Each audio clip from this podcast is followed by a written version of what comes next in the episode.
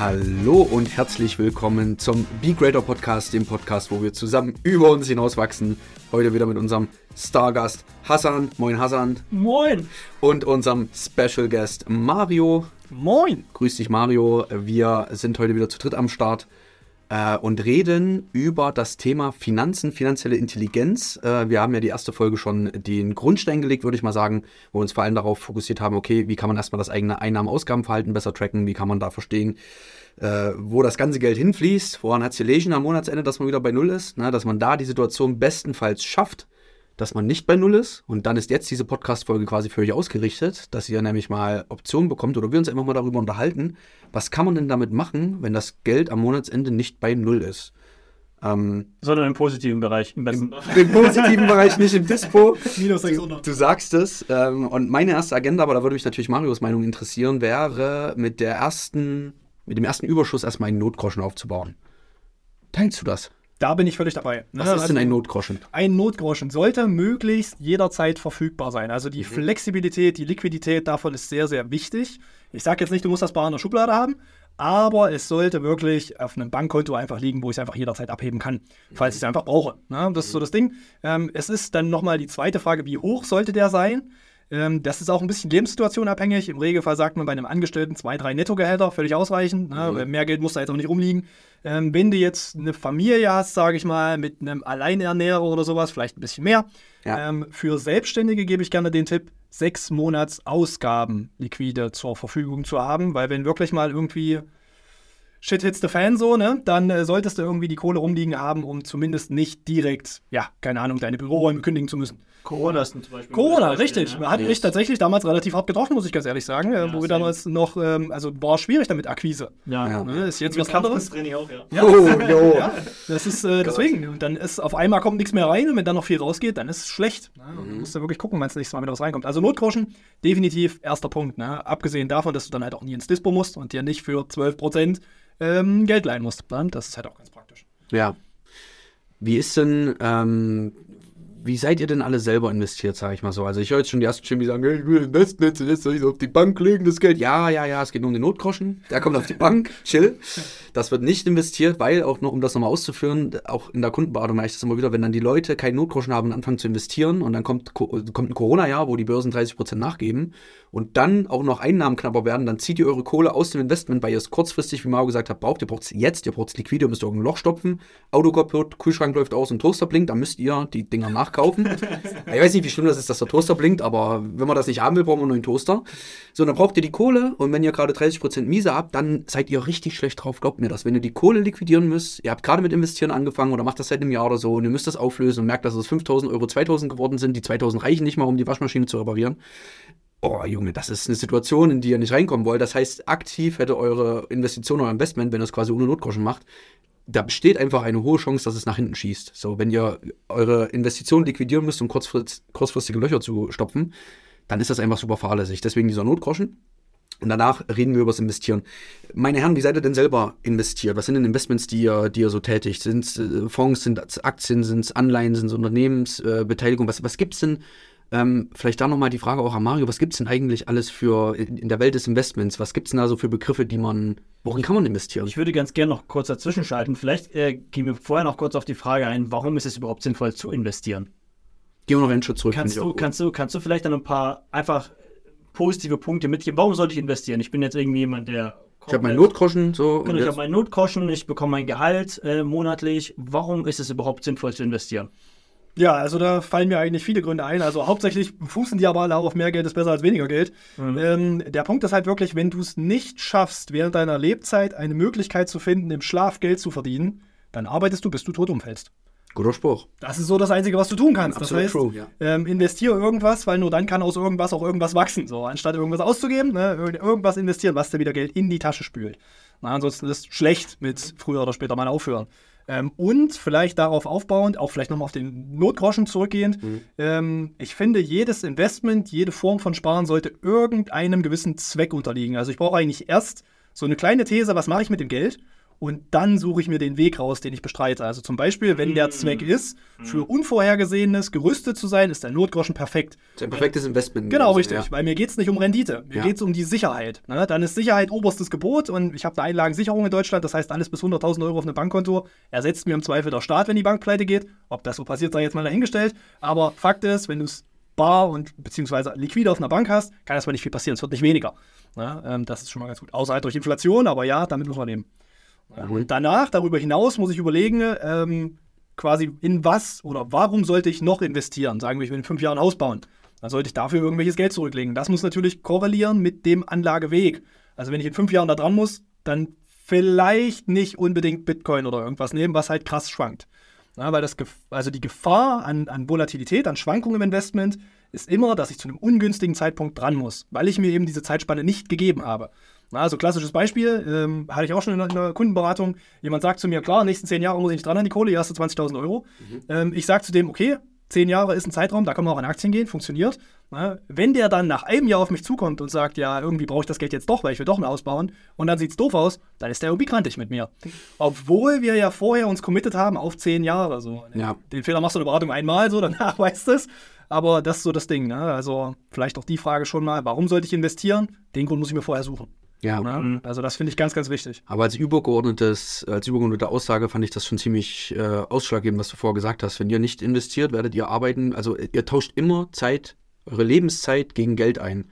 Und irgendwie ist der Sinn von dem Investieren halt, dass ihr euer Geld gegen mehr Geld eintauschen könnt, dass das sozusagen daraus einen, einen gewissen Selbstzweck entwickelt, äh, damit ihr nicht euer Leben lang von Dingen wie eurer Arbeitskraft, eurem Arbeitgeber, diesen Umständen quasi abhängig seid, sondern euer Geld auch für euch arbeitet, weil Geld arbeitet immer für irgendwen. Und wenn ihr euer Geld nur nehmt, um zu verkonsumieren beispielsweise, dann arbeitet das eher für den, dem ihr das Geld gebt. Ihr kriegt zwar was dafür in, in Return, ihr kriegt da was Tolles, was Schönes, aber mehr auch nicht. Wenn ihr euer Geld auf der Bank lasst und da, keine Ahnung, euer Notgroschen habt ihr von 3.000, 4.000 Euro, aber da liegen 30.000 Euro, dann arbeitet euer hart verdientes Geld für die Bank. Weil die Bank nimmt diese Kohle und macht genau das, was wir euch quasi jetzt ähm, empfehlen. Die sucht sich Möglichkeiten zu investieren und eure Kohle mehr Kohle zu machen. Äh, nur, dass ihr von der Rendite nichts seht. Das ist so ein klassischer Irrglaube, den ich auch ganz oft höre, dass Leute denken, dass die Bank das Geld, was ihr dort einlagert, hinter verschlossenen äh, Gittern in einem Tresor bunkert, so eine klassische Bank. Mein Geld ist sicher. Äh, Bro, dein Geld ist nicht in der Bank. Die hat wahrscheinlich die Räume der Bank nie gesehen. Das wird digital direkt weiter transferiert in irgendeinen Fonds oder sonst irgendwas reingeschmissen, wo die Bank halt sagt, damit können wir Profit machen. Nur von diesem Profit seht ihr nichts. Solltet ihr eigentlich, weil die Bank gibt euch ja Zinsen, aber wenn die bei 0,05 sind, dann ähm, ja, wird definitiv jemand anders sich mehr an eurem Geld bereichern als ihr selbst. Und das ist ein Unding, unserer Meinung nach, weswegen wir euch ja quasi dazu anregen wollen, euch damit zu beschäftigen, damit euer Geld für euch arbeitet und nicht für eine dritte Person, die ihr nicht kennt. Und finanzielle Freiheit ist ja auch so ein, so ein mittlerweile ein sehr, sehr häufig verwendeter Begriff. Ne? Und ich fand das sehr schön, wie du gesagt hast, ich so, sollte es immer zweckgebunden machen, das Investieren. Das kann man auch auf das Arbeiten hier beziehen. Das heißt, wenn ich dich frage, warum arbeitest du oder warum investierst du, sagst du hier, pass auf, ich möchte einen Notgroschen aufbauen, ne? ich möchte ein Haus kaufen, ich möchte, keine Ahnung, vielleicht auch eine Weltreise machen. Ne? Und ich denke, dadurch kommt der Antrieb erst. Ja, das heißt, ähm, ähnlich wie beim Sport. Ne? Wir haben ja auch mal gesagt gehabt, ihr sucht euch etwas, was euch Spaß macht, ne? weil dann wird es euch leichter fallen, quasi Disziplin an den Tag zu legen, ne? auch wenn ihr euch mal nicht so gut fühlt. Und so ähnlich ist es ja auch hier. Das heißt, wenn ich mir ein übergeordnetes Ziel suche, was ich verfolge, mit meinem Investment oder mit meiner Arbeit wird es mir deutlich leichter fallen, dieses Ziel auch zu verfolgen, zu erreichen oder halt ein Vermögen aufzubauen. Solche Ziele könnten ja sein, naja, ich möchte ja, für, für die nächste Generation sorgen. Na, ich möchte meinen Kindern, meiner Familie halt einfach eine bessere Ausgangsposition verschaffen, als ich sie damals hatte. Ne? Ja. zum Beispiel einer meiner Antriebe. Na, oder ich möchte halt, wie du gesagt hast, also ein Haus bauen, das sie später halt etwas von mir erben, was auch wieder dafür sorgt, dass sie etwas, ähm, ja, dass sie etwas bereits besitzen, wenn sie auf die Welt gekommen sind, weißt du? Ähm, Ist bei dir, bei, bei dir ähnlich, oder? So, dass Ja, du das sagst, hier. Tochter, genau, ja. ja. Ich weiß nicht, ob du da den. Da, es gibt ja auch ein Investmentziel dahinter oder so ähm, in die Richtung. Ja, tatsächlich. Also ich hatte mir mal überlegt, es wäre schon cool, wenn meine Tochter nie arbeiten müsste. Es wäre Mhm. cool, wenn sie es trotzdem tut, aber es wäre auch cool, wenn sie es einfach nicht Wenn es müsste. optional wäre, könnte man sagen. Genau, sowas. Ne? Ähm, dafür brauchst du natürlich dann schon relativ viel Geld. Also da redet man dran dann von Privatier. Ich weiß nicht, ob ihr das, den Begriff schon mal gehört habt. Das ist quasi der, der Begriff für jemanden, der von seinem Geld lebt. Na, der Privatier. Ähm, und jetzt kannst du dir überlegen, wie viel das sein muss. Und das ist übrigens auch ganz eng äh, gekoppelt mit deinen Fixkosten. Also wenn deine Fixkosten bei 5000 Euro sind, muss das sehr viel mehr Geld sein, als wenn sie bei 1500 Euro sind. Na, ähm, da gibt es ja auch diese Frugalisten, ich weiß nicht, ob ihr die kennt. Klar, ja. die dann auch diese Fire, dieses Fire Movement, ich weiß ja, also es ist auch ein Akronym, äh, Invest, Retire, Early, was auch immer das F heißt, ist ja auch egal. Auf jeden Fall äh, suchen die immer so 500.000. Ja, die meinen, bei, wenn ich 500.000 habe, kann ich die anlegen. Ich weiß gar nicht, was für einen Prozentsatz die unterstellen, aber ich glaube, dann kommen die mit 2000 Euro im Monat klar, ohne dass sie das Geld verleben. Ja. Und die versuchen vorher eigentlich so viel wie möglich zu sparen. Also das schaffen manche tatsächlich mit 40. Mhm. Die haben die 500.000 zusammen und dann sagen die, okay, ab jetzt bin ich übrigens Privatier, jetzt ist das mein Bier, wie ich mein Geld ausgebe und weiter investiere. Geil. Also auch das ist ein Ziel so, ne? Aber es ist ein harter Weg, weil die praktisch dann eigentlich mehr oder weniger seit dem Schulabschluss darauf hinarbeiten. Ja, du brauchst ja trotzdem eine gute Ausbildung, die musst du möglichst schnell machen, damit du überhaupt Zeit für Zinseszins hast und viel Geld zum Sparen. Da musst du ja hardcore auf deine Fixkosten aufbauen. Ja, also richtig. Das ist ja dann wirklich, du klauserst ja. Die brauchen das Kontenmodell. Nur, dass da alles auf Null ist, außer. Die müssen das Kontenmodell perfektioniert haben. Das ist Wahnsinn. Das ist ja. Wahnsinn. Aber die haben da auch, also da kann man sich übrigens Tipps abholen, wo man Geld sparen kann. Oder wie man sich auch selber psychologisch ein bisschen austrickst. Mhm. Zum Beispiel, die tätigen keine Impulskäufe, sondern die schreiben das im Regelfall auf den Zettel, tun das irgendwo hin und wenn sie es in 30 Tagen nicht nochmal angeguckt haben, dann kaufen sie es auch nicht. Ja, ja. Aber das ist auch so, so, so ein. Oh, cool. Also da gibt es schon ein paar Tricks, ne, die man sich da abgucken kann, dass man Fixkosten wirklich enorm niedrig hält. Ja. Ähm, aber ja, ist nicht jedermanns Sache, muss man jetzt auch dazu sagen. Nicht jeder lebt dafür, dass ich jetzt nur zurückstecke, damit ich später nicht mehr zurückstecken muss. Aber jeder lebt, weil er ein gewisses finanzielles Ziel hat. Ne? Weil wir haben ja in der letzten Folge bereits gesagt, dass Geld die Möglichkeiten verschafft, so ein bisschen die Freiheit gibt, auszuwählen, wo du zum Beispiel ärztlich behandelt werden willst. Ne? Ja. Thema private Krankenversicherung oder auch wenn man jetzt nicht in Deutschland lebt, kannst du da wirklich zu den Top-Ärzten der Welt gehen, aber das kannst du nicht machen, wenn du das, ja, das Geld nicht dafür hast. Ne? Und jetzt stelle man sich mal vor, irgendein Familienmitglied hat eine Krebs oder irgendwie sowas und du möchtest den besten Arzt ne, auf der Welt da äh, äh, ja, reinholen. Das kannst du halt nicht machen, wenn du keine Kohle hast. Und das ist ja vielleicht, wie gesagt, das, da muss sich jeder so ein bisschen seinen, seinen Weg finden, sein Ziel setzen. Und weshalb möchte ich das denn machen? Ne, finanzielle Freiheit klingt ja immer so cool, so, ne, aber wa- warum mache ich das denn eigentlich? Weil das wird dafür sorgen, dass man das auch langfristig kontinuierlich durchzieht. Was waren denn eure ersten Investments und würdet ihr sagen, dass das eine gute Entscheidung war, damit anzufangen? Oder würdet ihr jetzt Retro-Perspektive was anderes, äh, irgendwie anders machen? Wisst ihr das noch? Bei Ich muss euch? gerade ehrlich tatsächlich nachdenken. Ich glaube, das erste Investment habe ich bei dir gemacht. Als du mich, als du mich damals in den Strukturvertrieb geholt hast. Ähm, und, äh, Sag nicht, dass schlecht war. Sag nicht, dass das schlecht war. Ja, man hat auf jeden Fall viel draus gelernt. Die Sache ist, das ist halt auf jeden Fall klar. Weil die, ähm, ich hatte vorher überhaupt keine Berührungspunkte mit dem Thema Investment. Mhm. Ähm, und erst als du mich dazu vorgestellt hast, dass du mir auch damals, äh, ähm, ja, ein Kollege von uns beiden, also aus dem Büro, äh, mir gezeigt hat, was, was ist denn überhaupt Thema Altersvorsorge, was, was, warum lohnt es sich überhaupt zu sparen, wo lohnt es sich überhaupt zu sparen, Thema Fonds oder ETF. Ich wusste noch nicht mal, dass was existiert. Ich wusste, was eine Aktie ist, aber ja, dass es eine Ansammlung davon gibt, das könnte halt auch quasi Thema ähm, Streuung und so weiter, Risikominimierung da. Ja, und das war dann sozusagen. Stimmt, wenn das das erste Investment ist, muss ich meine Antwort auch nochmal überdenken. Das habe ich gar nicht mit reingezählt. Aber es stimmt, damals beim Praktikum, als ich da angefangen habe, musste ich ja auch erstmal äh, was, was abschließen, sage ich mal. Aber ich habe eher so davon geredet, so die erste eigene Aktie oder die erste, das erste, der erste ETF. Weil ich glaube, das war tatsächlich bei mir, als wir über, über Tesla dann viel geredet hatten. Also ich glaube, die ersten Käufe waren einfach die Tesla-Aktien. Ähm, würde ich auch nicht anders machen, sage ich mal. Ich wünsche nur, dass ich früher mehr gemacht hätte.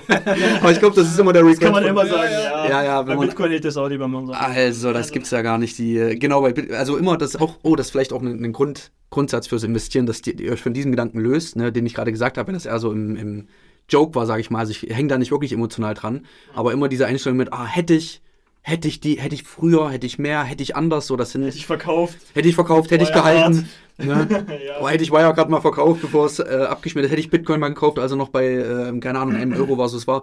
Natürlich ähm, ändert da euer Mindset, weil anstatt zu sagen, hätte ich das anders gemacht und ihr lebt quasi in, in der Reue, könnt ihr auch sagen, okay, welche Info hat mir damals gefehlt, damit ich das als gutes Investment hätte einschätzen können, weil die Info hatten ja andere Menschen wahrscheinlich zu dem Zeitpunkt. Vielleicht wart ihr da einfach zu dumm oder zu uninformiert oder hattet nicht die richtigen Kontakte in eurem Netzwerk, die euch Hinweise darauf gegeben haben, dass das abgeht. Vielleicht habt ihr die falschen Bücher gelesen, vielleicht hängt ihr im falschen Freundeskreis ab. Es kann ja alles Mögliche sein, was dafür gesorgt hat, dass ihr den Bitcoin nicht bei einem Euro gekauft habt, sondern ihr habt wahrscheinlich das verkonsumiert, könnte ich mir vorstellen. ne? Und da könntet ihr ja diese Lektion draus lernen, anstatt zu sagen, ach, hätte ich damals mal was anderes gemacht, weil das ist ein Glaubenssatz, der euch nicht empowert, sondern nur Energie wegnimmt. Dann lebt ihr eher in der, weiß ich nicht, Nostalgie und ja, was ist denn das Negativ? Melancholie, irgendwie so. Ich sagen, aber ja, wie sieht's da bei dir aus, Mario? Ja, tatsächlich. Erstes Geld, also war nicht mal mein Geld, müsste ich, müsste ich fast sagen. Meine Eltern haben für mich bei dem ähm, alten Versicherungsmenschen ähm, auch eine kapitalgebundene Lebensversicherung gemacht, die ich dann irgendwann gekündigt habe. Ähm, und ich würde sogar nicht mal sagen, dass das eine mega schlechte Sache war, weil genau das, was du gerade gesagt hast. Ansonsten wäre das Geld verlebt gewesen. Safe. Also deswegen lieber auf den Konsum verzichten in dem Moment, selbst wenn ich nicht so wirklich Rendite gemacht habe. So, also ich bin da mit Sicherheit mit Verlusten raus, also meine Eltern. ähm, aber ähm, zumindest war das Geld da. So, Ja. Und das Geld konnte ich neben was woanders reinstecken. Ja, das, das war immer so, so der Punkt. Aber dann, ja, dann irgendwann mit ähm, Aktien, da bin ich auch das erste Mal. Äh, also die ersten 1000 Euro, die ich in Aktien gesteckt habe, habe ich versucht, einen Fonds nachzubauen, ähm, und zwar eine Dividendenstrategie. Und das war so ungefähr zwei Monate bevor dieser erste Corona-Crash kam. Es ist also mörderisch in die Hose es ist gegangen. Weihnachten. Das heißt, äh, 1000 Euro rein, äh, mit 600 wieder raus, drei Monate später. Und dann dachte ich mir so, okay, alles, alles irgendwie dumm. Ähm, dann habe ich mir ein paar andere Leute gesucht, ähm, hauptsächlich Influencer.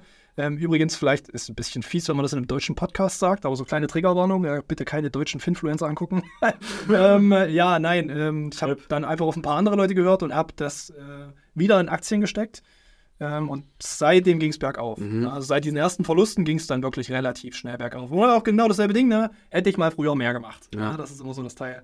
Aber ja, ich, manchmal ist es auch, es ist auch ein bisschen schwierig, das retrospektiv zu bewerten, weil du weißt ja an dem Punkt nicht, geht's bergauf. Ja. Also, ne, es, es gibt nur wenig sehr, sehr sichere, risikojustiert überragende Möglichkeiten in deinem Leben. So, aber die nächste kommt. Also du brauchst jetzt nicht mal sagen, oh, ich habe Bitcoin verpasst und jetzt bin ich am Arsch. Ja. So, nein, ne, es kommt noch was. Safe. Also, Es gibt ja beim, beim Investieren oder allgemein, wenn man sich Geldanlagen jeglicher Art anschaut, so drei Ziele, die man immer versucht miteinander zu vereinen. Kannst du da vielleicht mal die Basics nochmal runterbrechen, damit Leute überhaupt wissen, wonach sie Ausschau halten sollen, also beim Investieren? ist äh, sehr mit diesen Zielen gekoppelt, die wir vorhin schon mal besprochen hatten. Also es ist immer praktisch das Dreieck aus Rendite, aus ähm, Risiko und aus Liquidität. Also wie schnell komme ich da auch wieder raus. Na, und irgendwie muss man sich in diesem Dreieck verorten. Na, das heißt, ihr habt niemals alles drei. Es gibt nicht das Risiko, also es gibt nicht das sehr risikoarme, sehr renditeträchtige, sehr liquide Investment. Und wenn euch das jemand bei Instagram erzählt, dass er das hat, dann seid ihr wahrscheinlich in einer, äh, äh, in einer Schneeballsystemgruppe, MLM, Marketing, irgend sowas. Wenn euch jemand sagt, hier, das Ding ist ultrasicher, ihr habt innerhalb von einem Tag 300% Rendite und ihr könnt jederzeit daran, dann wisst ihr, Alarmglocken gehen an. Ich habe im Podcast bei Mario gehört, warte mal, es ist übelst schwer, alle drei zu bedienen. Ein herkömmliches Investment kann das nicht. Es ist wahrscheinlich ein Scam. Also habt da einfach, wenn es zu gut klingt, um wahr zu sein, ist es meistens nicht wahr.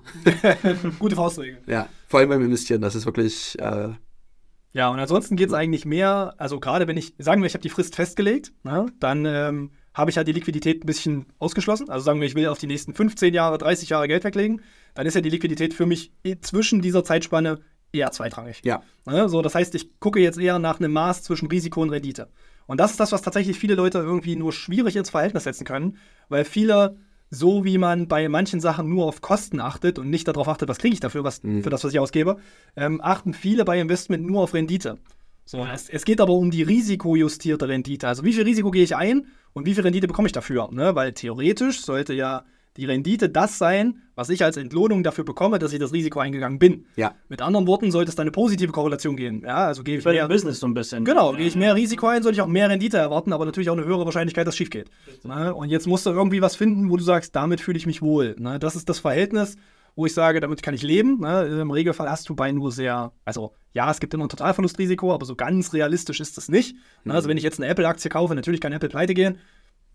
Wie gesagt, stuft jeder selber ein, wie wahrscheinlich das ist. Ne? Aber irgendwie so ein bisschen schauen, Immobilien machen andere Rendite als Aktien, Aktien machen andere Rendite als Krypto und jedes hat ein anderes Risikoprofil.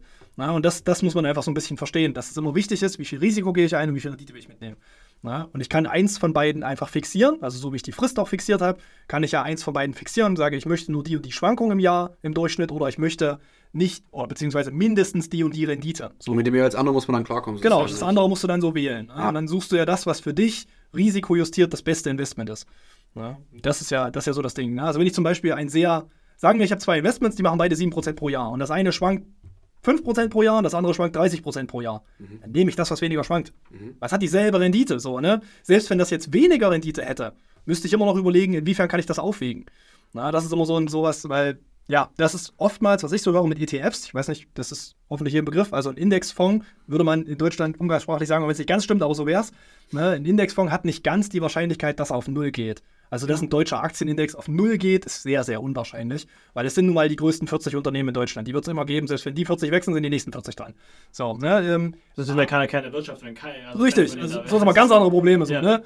ähm, aber das, das Problem, was ich habe, das Risiko, was es gibt, ist, dass ich genau in so einer Phase, wo wir jetzt uns gerade befinden, Zinsen sind hoch, Inflation ist hoch, irgendwie ist die Wirtschaft ein bisschen am Schwächeln, ähm, muss ich vielleicht mal dran an das Investment. Und genau dann sieht es scheiße aus. Ne, genau dann geht es runter. So. Und das ist das Problem, das ist das eigentliche Risiko, dass ich im falschen Moment an dieses Geld muss. Ja. Ja, und das muss ich irgendwie antizipieren. Das heißt, solange ich Risiko und Rendite irgendwie ausbalanciere und die Frist wirklich hoffentlich fix einhalte, was ich auch wieder nur kann, wenn ich einen Notgroschen habe, na, dann weiß ich zumindest, was ich habe. Dann brauche ich eigentlich nicht mehr so viel Angst haben. Und dann würde ich jeden dazu ermutigen, anzufangen und bitte, bitte, bitte sofort einen Fehler zu machen. Weil der Punkt ist, der erste Fehler ist das meiste Geld wert. So, ne, ihr habt am wenigsten Geld da drin, so wie ich, 1000 Euro reingeschmissen, 400 weg. Denkst du, hm, scheiße, 40 Prozent. Ne, aber mittlerweile ist es sehr, sehr viel mehr Geld in Aktien und es ist sehr, sehr viel weiter hochgegangen. Weil ich eben anfangs diesen Fehler hatte und vor diesen 400 Euro Verlust hat man so lange Angst, dass man es nicht angeht, obwohl es über eine Lebensspanne ja nichts ist. Ja. Das ist ja lächerlich. Und dafür habe ich die Erfahrung gemacht in einem Sektor, der potenziell lebensverändert ist. Du hast Lehrgeld bezahlt. Ja, genau. Einfach. Und das ist, ähm, das ist ein sehr interessanter Punkt, weil die, äh, du sprichst, ähm, du sprichst an, wenn Leute an, am falschen Zeitpunkt an das Geld ran müssen, zum Beispiel in einer finanziellen Krise. Aber ähm, hast du auch, auch mal schon erlebt, dass die Leute aus emotionalen Gründen einfach an das Geld rangehen, weil es gerade nicht so gut performt? Weil da habe ich auch einige Erfahrungen gemacht, dass die Leute einfach ja, verkaufen, weil es simpel ist, in Trade Republic reinzugucken. Ne? Und du kannst es halt mit Knopfdruck einmal verkaufen. Und du hast jetzt noch nicht viel mit Investment am Hut gehabt. Und jetzt kaufst du deine erste Aktie oder deinen ersten ETF und guckst dir das zwei Wochen lang an und das Ding geht nach unten. Also was machst du? Oh mein Gott, Angst davor, Geld zu verlieren. Also verkaufe ich das Ganze. Ne? Und ähm, was aus meiner Erfahrung ist, man muss so ein bisschen ein gewisses Mindset mitbringen. Was sagst du dazu?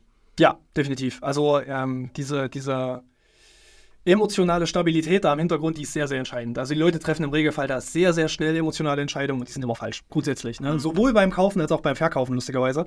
Ähm, es gibt übrigens jedes Jahr eine Statistik dazu, und zwar, dass die bestperformenden Investments immer die sind, die gehalten werden von toten oder komatösen Patienten.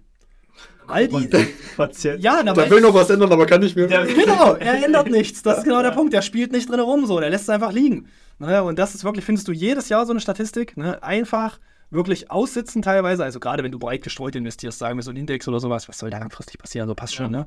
Ähm, aber sich sowohl nicht vom Hype-Train mitreißen lassen auf dem Hochweg, als auch nicht quasi vom, vom, von der Angst, ne, wenn es wieder runtergeht. Und ich kann da wirklich aus Erfahrung sprechen. Es ist wirklich belastend. Es ist wirklich belastend, wenn ihr viel Geld in Aktien habt. Und es geht ja nicht eine Woche bergab oder zwei, sondern es geht ja eher ein Jahr bergab. Ja. Vor allem Also letztes prozentual Jahr war es gesehen sehr ist hart das für heftig. uns. Das heißt, Ja, ja. ein Jahr lang guckst du in diese App und es ist ja wirklich, wie du sagst, ne, drei Klicks Neo-Broker, ne?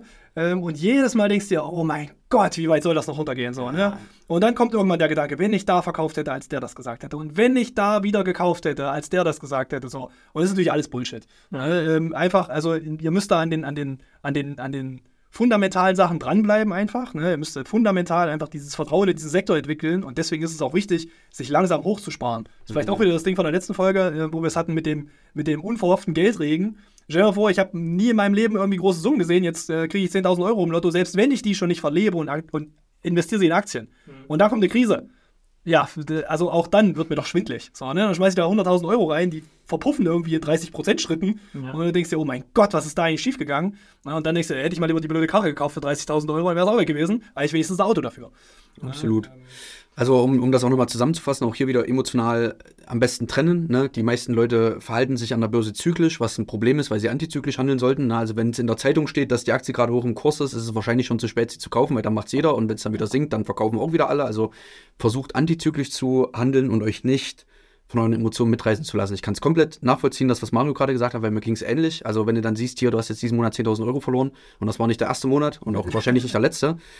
Und ich, ich erzähle das in der Kundenberatung immer wieder den Kunden, dass sie es emotional trennen sollen und sich nicht mitreißen lassen sollen. Aber da, letztes Jahr habe ich zum ersten Mal das selbst erfahren, wie schwer das ist. Und ich habe die, die Fachinfos im Kopf und ich habe die Theorie dahinter. Und trotzdem ist es mir sehr, sehr, sehr schwer gefallen, da ruhig zu bleiben. Und deswegen würde ich euch alle dazu anraten, diese Erfahrung mal zu machen. Wie Mario sagt, nicht mit eurem letzten Ersparten, sondern vielleicht mit 100 Euro, 500 Euro, 1000 Euro ähm, einen Neo-Broker zu suchen, einfach mal ähm, Aktien zu kaufen. Das ist übrigens alles hier keine Anlageberatung, by the way, will ich auch nochmal als Disclaimer raushauen. Ne? Also das, wir sagen euch das jetzt nicht, weil wir Verantwortung dafür übernehmen, was ihr dann letzten Endes macht, sondern ich will euch nur dazu ermutigen, mal Geld in die Hand zu nehmen und zu gucken, was mit diesem Investment passiert. Und dann quasi auch die Frage zu stellen, warum geht es gerade hoch? Warum geht es gerade runter? Was verbirgt sich dahinter? Was machen die Unternehmen denn gerade, in die ich da investiert habe? Warum habe ich gerade Geld verloren? Diese, diese Fragen zu stellen und vor allem diesen emotionalen Leidensdruck mal auszuhalten, ist eine ultra, ultra wichtige Erfahrung, wenn ihr jemals ein guter Investor werden wolltet, weil der Punkt wird sowieso kommen, wo es krachen geht oder wo es mal für eine Zeit krachen geht und dann lieber früher als spät, dann mit der Emotion klarkommen und dann quasi immer daraus lernen, anstatt zu sagen, oh, hätte ich mal irgendwas anderes gemacht. Na, und dieser Mindset-Switch, der wird nicht nur beim Investieren helfen, sondern allgemein bei allen Lebenslagen, wenn ihr dann aufhört zu sagen, oh, hätte ich mal eine andere Entscheidung getroffen, sondern immer mit dem Grundsatz rangeht, was kann ich aus dieser Lage lernen, aus dieser Situation, werdet ihr insgesamt bei den anderen Lebensbereichen auch krasser agieren können. Und wenn ihr da am Anfang mit dabei seid, könnt ihr auch einfach Folgendes machen. Ihr nehmt euch Geld und sagt, das ist, bin ich jetzt wirklich bereit zu verlieren, das ist quasi jetzt Lehrgeld, als würde ich mir ein Coaching kaufen oder so. Mhm. Das kann zum Beispiel 300 Euro sein und ich kenne mich mit der Finanzwelt überhaupt noch gar nicht aus, also teste ich mich mal rein, weil du hast ja vorhin gesagt, ich empfehle euch, so schnell wie möglich einen Fehler zu machen. Das heißt, ich ähm, widme jetzt diese 300 Euro einem Fehler, den ich noch nicht kommen sehe, aber ist vollkommen fein. Ich, ich, ich gehe davon mit, wie sagt man, mit dieser, mit der Einstellung rein, es verlieren zu wollen vielleicht sogar. Na, und dann einfach mal zu probieren, na, dieses Geld ein bisschen zu spielen, zu gucken, warum geht's hoch, dann ähm, mache ich meinen Research und lerne halt, während ich da gerade dabei bin und halt nicht mit den großen Geldsummen, weil was ich auch öfter erlebt habe, ist, dass die, dass viele Menschen einfach ihr gesamtes Geld investieren, was sie übrig haben. Das heißt, die, das ist ja was für Thema ähm, Hype hast du in den Mund genommen, das Wort. Äh, die, halt, die gucken, oh, gerade Bitcoin ist überall in den Medien, oh, lasst mit allem Geld, was ich gerade übrig habe, inklusive Notgroschen, und das sind auch insgesamt nur 500 Euro, ähm, da reingehen und hoffen, dass ich jetzt als nächstes Millionär werde, ne, innerhalb der nächsten zwei Monate kann funktionieren, wird in der Regel nicht funktionieren. Ne? Deswegen investiert auch nur Geld, was ihr wirklich bereit seid zu verlieren. Absolut. Leute, das wird heute nur eine Lightning Round, ähm, sage ich mal. Wenn ihr mehr von Mario zum Thema finanzielle Intelligenz hören wollt, dann lasst uns gerne den Kommentar da. Dann können wir da noch eine dritte Folge mit dran machen. Ähm, das waren heute so die Basics des Investierens. Und ja, wo das herkommt, gibt es noch viel. Äh, wir reden ja alle, also sowohl Hassan als auch ich, sehr intensiv und oft auch privat mit Mario und beruflich. Das heißt, wir wissen, dass es da noch viele Facetten dessen gibt. Äh, aber bis hier an die Stelle hoffen wir, dass es euch schon mal gefallen hat. Und vielen Dank fürs Einschalten und bis zur nächsten Podcast-Folge. Bis dann. Ciao, macht's gut. Ciao.